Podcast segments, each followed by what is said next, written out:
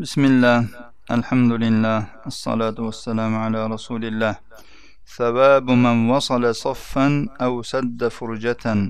safni ulagan yoki oraliqni to'ldirgan odamning savobi وعن عائشة رضي الله عنها عن رسول الله صلى الله عليه وسلم قال إن الله وملائكته يصلون على الذين يصلون الصفوف. رواه ابن خزيمة وابن حبان والحاكم وصححه الألباني في صحيح سنن ابن ماجه برقم 814 oysha roziyallohu anhudan rivoyat qilinadi rasululloh sollallohu alayhi vasallam dedilar alloh va uning farishtalari saflarni ulaydiganlarga salovat aytadilar ibn huzayma ibn hibbon va hokim rivoyatlari bu hadisni shayx alboniy sahih sunan ibn majada sakkiz yuz o'n to'rtinchi raqam bilan sahih sanaganlar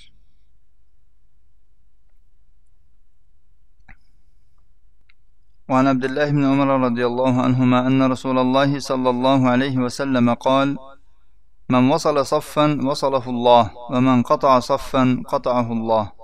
رواه النسائي وابن خزيمة والحاكم.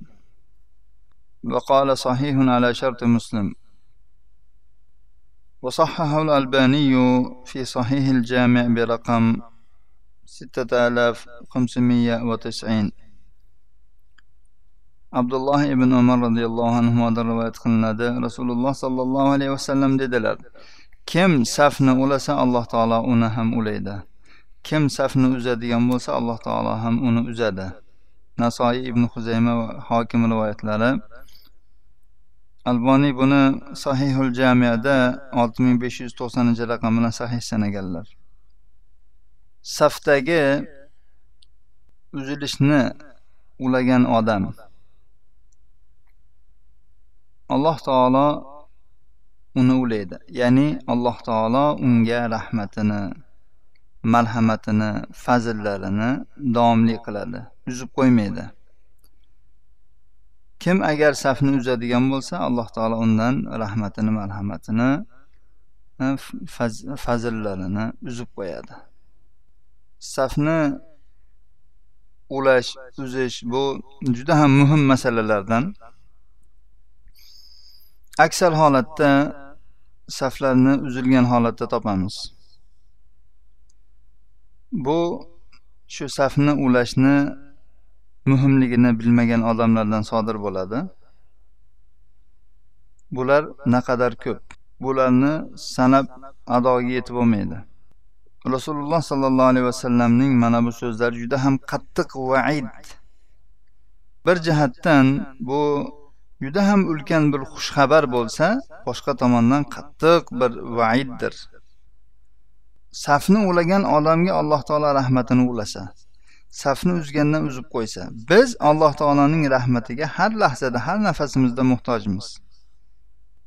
Rasululloh sollallohu alayhi vasallam boshqa bir hadisda aytganlarki sizlar farishtalar robbilarini oldida saf tortganda tortmaysizlarmi dedilar. Shunda qanday saf tortishadi deb so'raganlarida deganlar ya'ni safda xuddi terilgan g'ishtdek yopishib turadilar marsus ya'ni bir biriga jips qilib terilgan binoni aytiladi g'ishtlari bir biriga yopishtirib terilgan bo'lsa ya'ni shunday yopishib turadilar safni to'ldirishni ham ko'pchilik bilmaydi qanday to'ldiriladi safni ochiq joy qayerda qoladiyu qaysi tomonda ulanadi safda markaz imomni orqasi bo'ladi.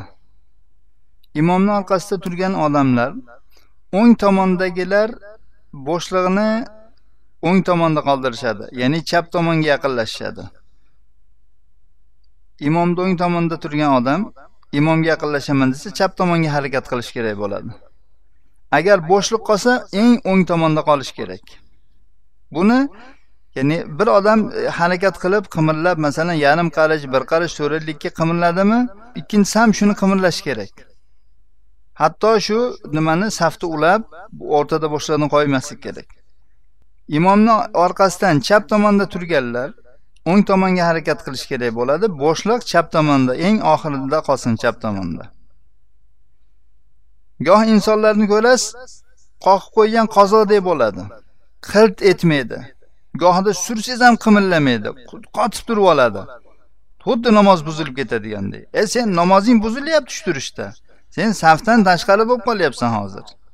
Safni ulash kerak. Gohlarga safni ulang bo'shlarni berkiting desangiz nima qiladi? Ozgina oyog'idan yana bir yarim qarishni sekin kerib oladi. Ochadi. Yo u bilan bo'lmaydi. Safni tekizlash safni jipslashtirish yelka bilan to'po bilan bo'ladi. To'piqni to'piqqa to'g'irlab yopishtiradi yelkani yelkaga yopishtiradi. Shunda saf jipslangan bo'ladi. U oyoqni kerish bilan yoki chig'anoqni chiqarib qo'lni kerib olishlik bilan bo'shliqda to'ldirilgan bo'lmaydi. Shu narsani yaxshi tushunishimiz kerak. Imomni orqasida o'ng tomonda bo'lsangiz chap tomonga harakat qiling chap tomonda bo'lsangiz o'ng tomonga surilib safni to'la qiling. ثواب الصلاة في المسجد الحرام ومسجد المدينة الشريفة. مسجد الحرام va madina sharif masjidida o'qilgan namozning عن أبي هريرة رضي الله عنه أن رسول الله صلى الله عليه وسلم قال صلاة في مسجدي هذا خير من ألف صلاة فيما سواه إلا المسجد الحرام. رواه مسلم. Abu hurayra roziyallohu anhudan rivoyat qilinadi. Rasululloh sollallohu alayhi vasallam dedilar mening mana shu masjidimda o'qilgan namoz undan boshqada o'qilgan namoz mingta namozdan yaxshiroqdir. Bundan masjidal harom mustasnodir. Imom muslim rivoyatlari. Masjidil haromni ajri ham bayon qilinadi. Masjidil haromdan tashqari rasululloh sollallohu alayhi vasallamda e, masjidlarda o'qilgan namozning ajri ming barobar ortiqdir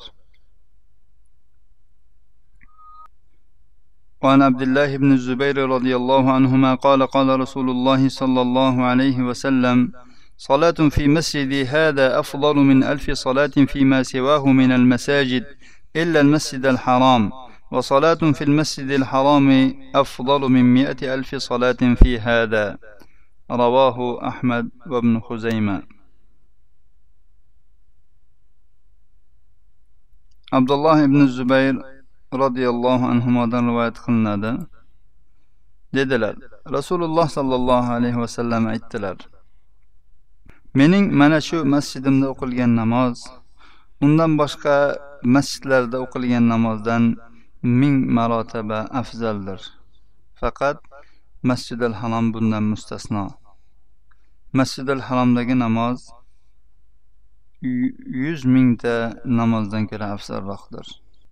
Imom ahmad va ibn huzayma rivoyatlari. Bu hadisni alboniy sahih targ'ibot va targ'ibda bir ming bir yuz yetmish ikkinchi raqam bilan sahih sanaganlar. وعن جابر رضي الله عنه أن رسول الله صلى الله عليه وسلم قال صلاة في مسجدي أفضل من ألف صلاة فيما سواه إلا المسجد الحرام. وصلاة في المسجد الحرام أفضل من مئة ألف صلاة. رواه أحمد وابن ماجه بإسناد صحيح. وصححه الألباني في صحيح سنن ابن ماجه برقم 1155 jobir roziyallohu anhudan rivoyat qilinadi. Rasululloh sollallohu alayhi vasallam dedilar mening masjidimdagi namoz undan boshqasidagi mingta namozdan afzaldir. Masjidil harom bundan mustasno. Masjidil haromdagi namoz yuz ming namozdan afzaldir.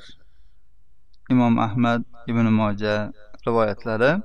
Bu hadisni shayx alboniy sahih sunan ibn mojada bir ming bir yuz ellik beshinchi raqam bilan sahih sanaganlar ثواب الصلاة في مسجد بيت المقدس بيت المقدس مسجدida o'qilgan namozning ajri وعن عبد الله بن عمرو رضي الله عنهما عن رسول الله صلى الله عليه وسلم قال لما فرغ سليمان بن داود عليهما السلام من بيت المقدس سأل الله عز وجل ثلاثا أن يعطيه حكما يصادف حكمه وملكا لا ينبغي لأحد من بعده وأنه لا يأتي هذا المسجد أحد لا يريد إلا الصلاة فيه إلا خرج من ذنوبه كيوم ولدته أمه. فقال رسول الله صلى الله عليه وسلم أما اثنتان فقد أعطيهما.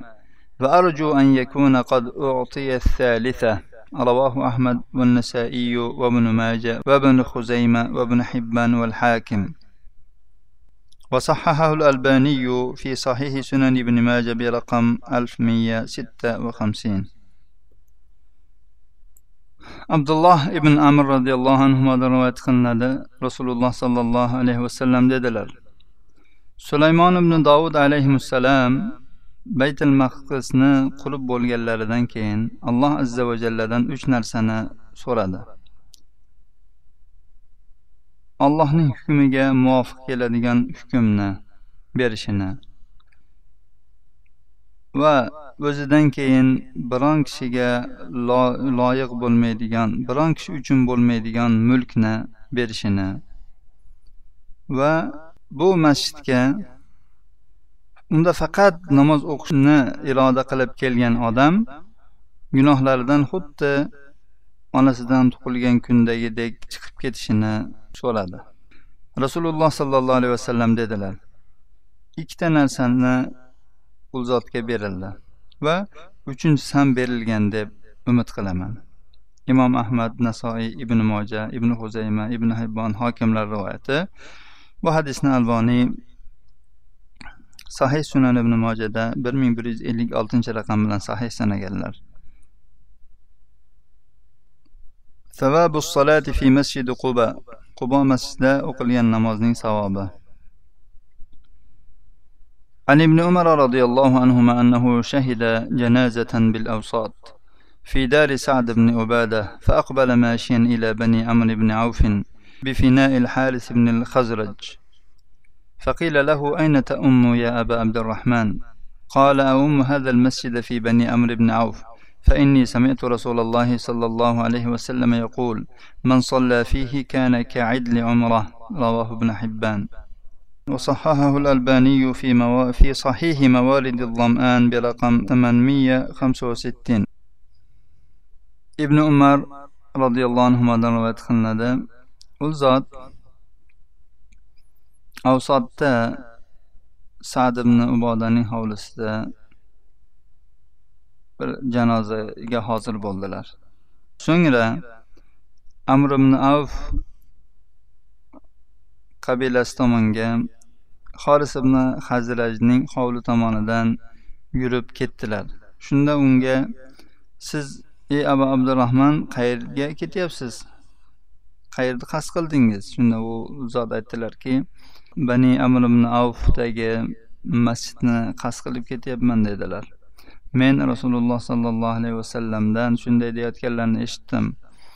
Kim unda namoz o'qisa umraga teng bo'ladi deganlar.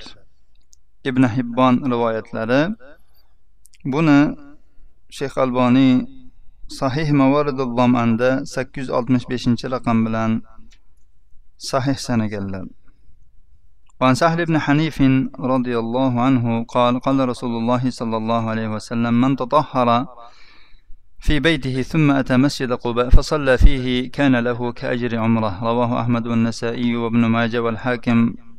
وصححه الألباني في صحيح سنن ابن ماجه برقم 1160 sahl ibn hanifdan rivoyat qilinadi dedi rasululloh sollallohu alayhi vasallam aytdilar kim uyda tahorat olsa poklansa so'ngra masjid qubo masjidiga kelsa va u yerda namoz o'qisa u uchun bir umra ajrichalik bo'ladi imom ahmad nasoiy ibn moja va hokim rivoyatlari alboniy buni sahih sunan ibn mojada bir ming bir yuz oltmishinchi raqam bilan sahih sanaganlar وعن آمر بن سعد وعائشة بنت سعد أنهما سمع أباهما سعد بن أبي وقاص رضي الله عنه يقول لأن أصلي في مسجد قباء أحب إلي من أن أصلي في مسجد بيت المقدس رواه الحاكم وقال صحيح على شرط البخاري ومسلم وهو موقوف عمر بن سعد وعائشة بنت سعدlar otalari sad ibn abi vaqqosdan eshitgan ekanlar roziyallohu anhu aytgan ekanlar men qubo masjidida namoz o'qishim men uchun baytul masjidda namoz o'qishimdan ko'ra menga sevikliroq hokim rivoyatlari va buni imom buxoriy va muslim shartiga ko'ra sahih deganlar.